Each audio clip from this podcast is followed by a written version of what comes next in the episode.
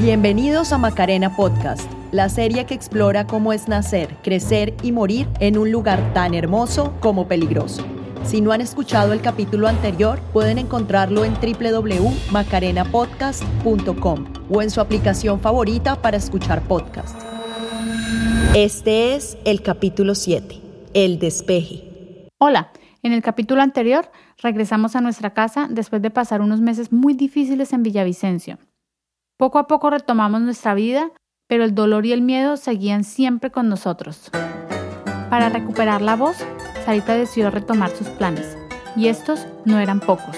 Formalizó la Fundación Pangea como una institución sin ánimo de lucro y empezó a buscar financiación. Habíamos logrado como, como hacer una resiliencia realmente y encontrar el verdadero espíritu que teníamos con Melco, que era la conservación y la parte cultural y había que transformar la cultura para que la gente empezara a conservar.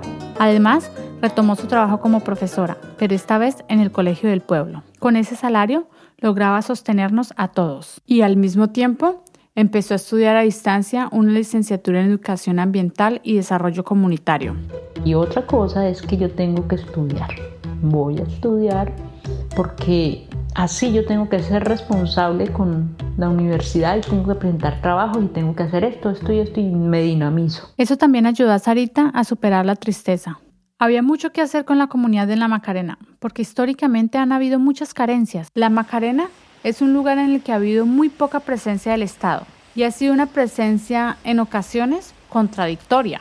Por ejemplo, ¿se acuerdan que en el capítulo 4 hablamos de la época en la que el gobierno decide enviar aviones de la Fuerza Aérea con gente para poblar? Eran los años 60. Para ese entonces, la Serranía de la Macarena llevaba más de 30 años como primera reserva biológica declarada en Colombia. Eso fue en 1933. Era un decreto oficial, pero olvidado en los archivos, porque no había una política sólida que protegiera y conservara la zona. Tanto así que enviaron gente a vivir allí.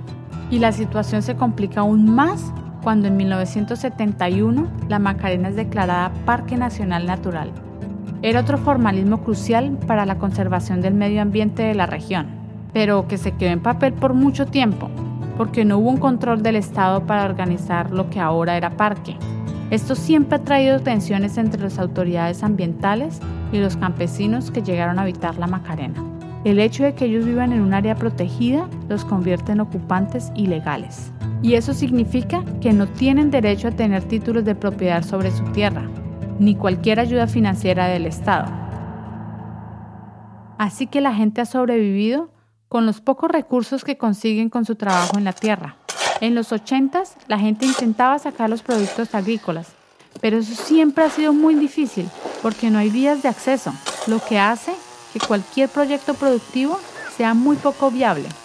Don Pablo Rojas recuerda cómo su familia tuvo que lidiar con esa situación. Había una sola embarcación motorizada, venía cada 15, cada 20 días aquí al pueblo y era el único medio de pronto de encargar la sal o otras cosas indispensables, la, candela.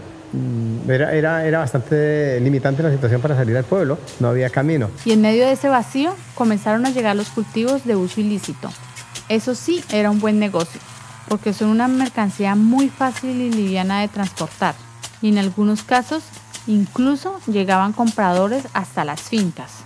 Primero fue la marihuana y después fue la coca. Vinieron personas que a contaminar la tierra de la Macarena, eh, ofreciendo semillas, ofreciendo mercados, ofreciendo garantía de precios de compra, mm, unos precios muy altísimos por, por el producto. Ese negocio comenzó a provocar algunos hechos violentos en la región, porque con la abundancia de dinero también llegó el alcohol, la prostitución y los excesos. Se oía decir que las personas empezaron a cultivar, eh, cada uno hacía su propia, ejercía su propia autoridad. Es que en la Macarena, en especial los ríos Duda y Guayabero, ha sido una de las zonas de influencia de la guerrilla desde sus inicios en los 50. En esa época, la guerrilla estaba conformada por grupos campesinos que se alzaron en armas para protegerse de los abusos del gobierno conservador. Y fue hasta 1964 que se formalizaron como las Fuerzas Armadas Revolucionarias de Colombia, FARC, con el objetivo de llegar al poder en Colombia. El Comité Central de nuestro partido nos está acompañando y no solo nos acompaña, sino que dirige la acción heroica de los combatientes de la resistencia. Desde el año 1965 se fueron extendiendo en la región de la Serranía de la Macarena. Así lo contó Alfredo Molano, un gran amigo de Melco que dedicó su vida a recorrer la Colombia rural. Como del sur de Villavicencio hacia la zona del Caquetá. Ahí es donde ellos se establecen y tienen más fuerza. Con los años fueron creciendo en el monte, lejos de las zonas urbanas. Y en la década de los 80, cuando toda nuestra historia comienza, ya eran suficientemente fuertes para ser parte de la vida cotidiana de la Macarena. El Estado mm, realmente no tenía una presencia ni en servicios públicos, ni en carreteras, pero la guerrilla ya comenzaba a hacer lo que ellos mismos llamaban el Estado fluido, un Estado que era y no era. Y en esos años, según dicen algunos del pueblo, tenían una buena relación con la gente. Fueron justificando la presencia de la guerrilla y el pueblo mismo miraba como la necesidad de que hubiera un control y ellos se presentaron siempre como, como una garantía para que hubiera tranquilidad, para que hubiera respeto en la zona. Pero a mitad de la década de los noventas, cuando regresamos a vivir a Caño Cristales, a nuestra casa, después de la muerte de Melco, la guerra entre la guerrilla y el ejército se fue haciendo muy intensa y todo el tiempo veíamos militares. Los helicópteros de venir a ametrallar al lado, eso da mucho miedo. Y es esa impotencia delante de ellos, como tan arrogantes y que llegan y ellos son los que mandan y, se tienen que rendirnos cuentas y se sintió sentirse tan pequeño delante de, esa autoridad en ese tiempo.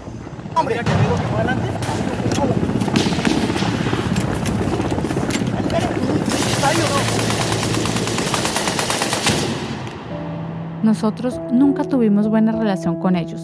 El miedo del ejército, el miedo de estar en esa zona y que te confundan o que te digan que eres guerrillero y que llegan a tu casa a amenazarte. Sí, yo me sentía igual que Cristal, había que andar con mucho cuidado.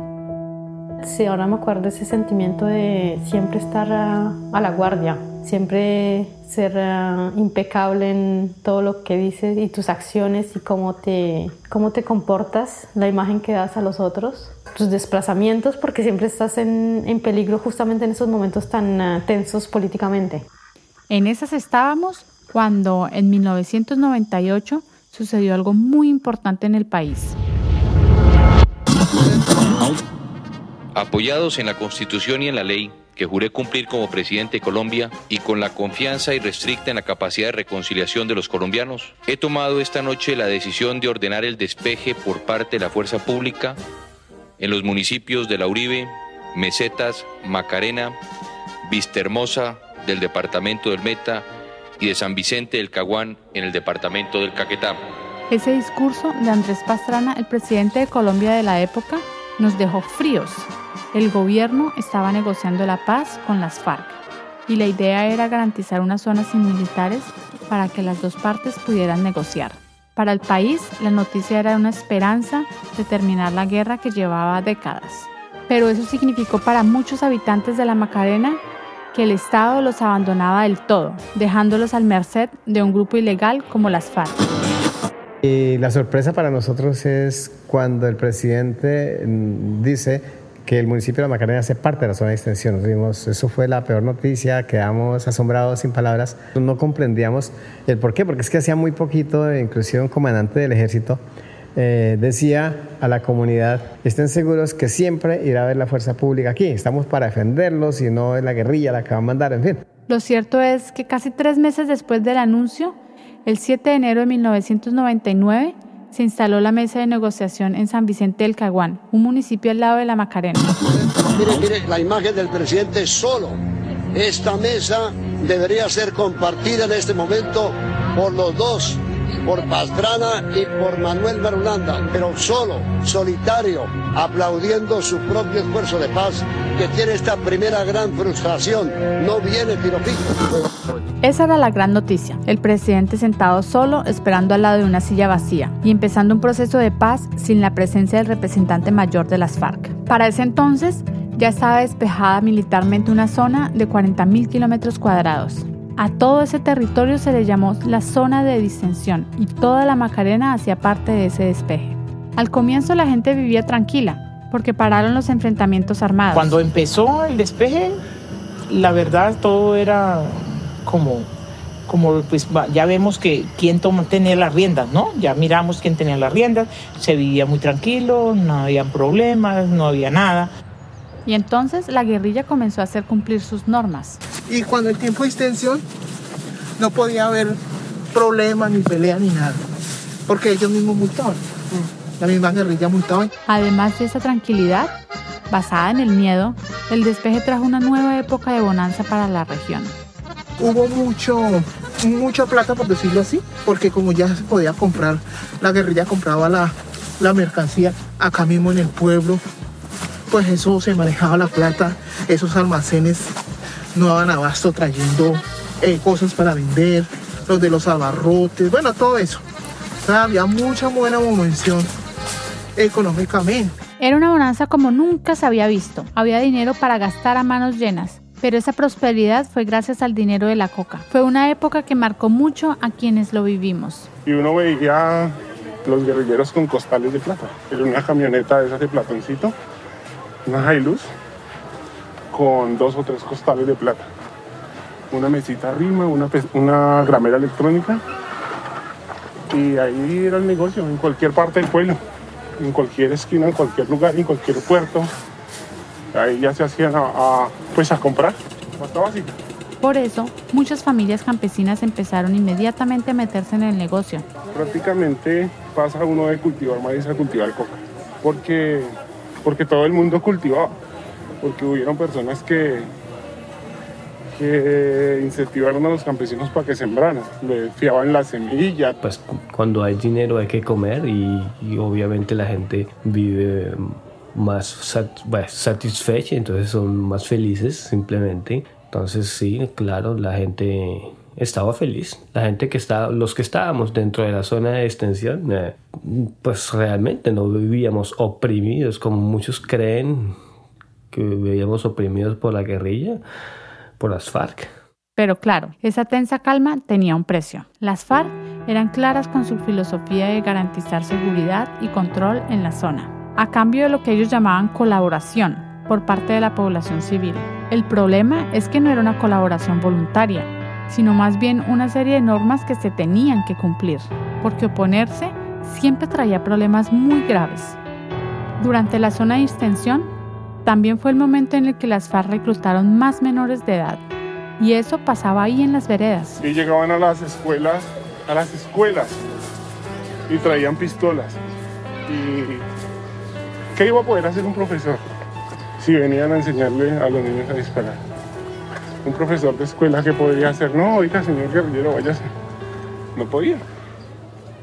A los muchachos y muchachas los atraían con promesas de cosas que sus padres no les podían ofrecer. Si el pelado era ambicioso a las armas, le daban una pistola para que la cargara. Y si no le gustaban las armas, le tendrían que gustar las motos, las camionetas o las chicas. Entonces era la forma de llevárselo. Pero más allá de la emoción de las armas o de los carros, la guerrilla les prometía una salida a la pobreza de la que ellos vivían en sus hogares. Sus vidas eran muy duras. Algunos venían de familias con muchas carencias y muy poca educación. Sus papás les pegaban porque sí, porque no, e incluso no era raro que las personas de su entorno abusaran sexualmente de las niñas. Muchos se escapaban de sus hogares para buscarle una salida a todo eso, y terminaban en la guerrilla. Algunos de ellos venían a nuestra casa y ahí encontraban un refugio. Nosotros siempre tuvimos actividades educativas. Entonces, claro, ahí entendí cómo vivían otros jóvenes que entraban a la guerrilla, cómo era difícil para ellos, pero cómo, cómo no podía vivir que a través de sus historias y su forma de hablar que eso era una prisión, súper em, duro, o sea, para jóvenes, que pues en ese tiempo yo no lo veía como jóvenes porque tenían 16, digamos 16 años, para mí eran adultos, pero como nos contaban, cómo los castigaban o los, las tareas que tenían que hacer y todo eso, y daba, o sea, mucha empatía hacia ellos y al mismo tiempo sentirse como que yo sé que mi familia no van a poder hacer nada porque también tenemos que cuidarnos. Sí, yo siempre he sentido mucha frustración por no haber podido ayudar a los jóvenes que ya hacían parte de la guerrilla y que querían huir. Es que ayudarlos era arriesgar nuestra propia vida. Igual tuvimos una pequeña esperanza. Paradójicamente con la zona de distensión también llegaron recursos para desarrollar programas comunitarios en las poblaciones que hacían parte del despeje.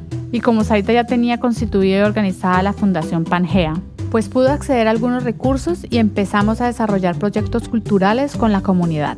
Estamos trabajando un proyecto cultural muy grande, ya hemos hecho cursos de teatro, de danza, de música y hicimos el primer encuentro cultural de, de regiones. Y el protagonismo que le dio la fundación hizo que Sarita empezara a ser más conocida en toda la Macarena. Y así fue como se encontró con más responsabilidades que no estaba buscando, la presidencia de Sojuntas, una de las organizaciones más importantes de la Macarena, y también la dirección de la Casa de la Cultura. Asojuntas era la Asociación Regional de Juntas de Acción Comunal. En Colombia una Junta de Acción Comunal es una organización de personas que pertenecen a una comunidad y trabajan en proyectos colectivos. Es decir, que Sarita era la presidenta de la organización que reunía a las más de 150 juntas de acción comunal que existen en la Macarena.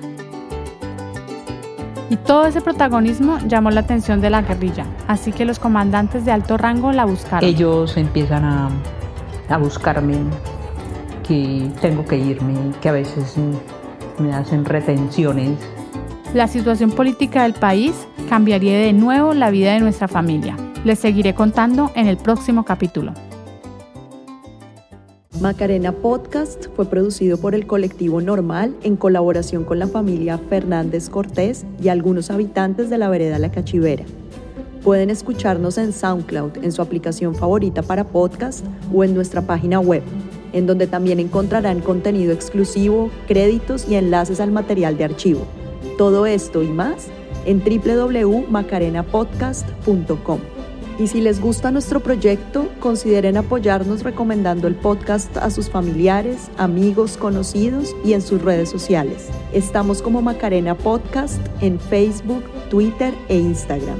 Gracias por escuchar y por ayudarnos a llegar a más oídos. Los esperamos en el próximo capítulo.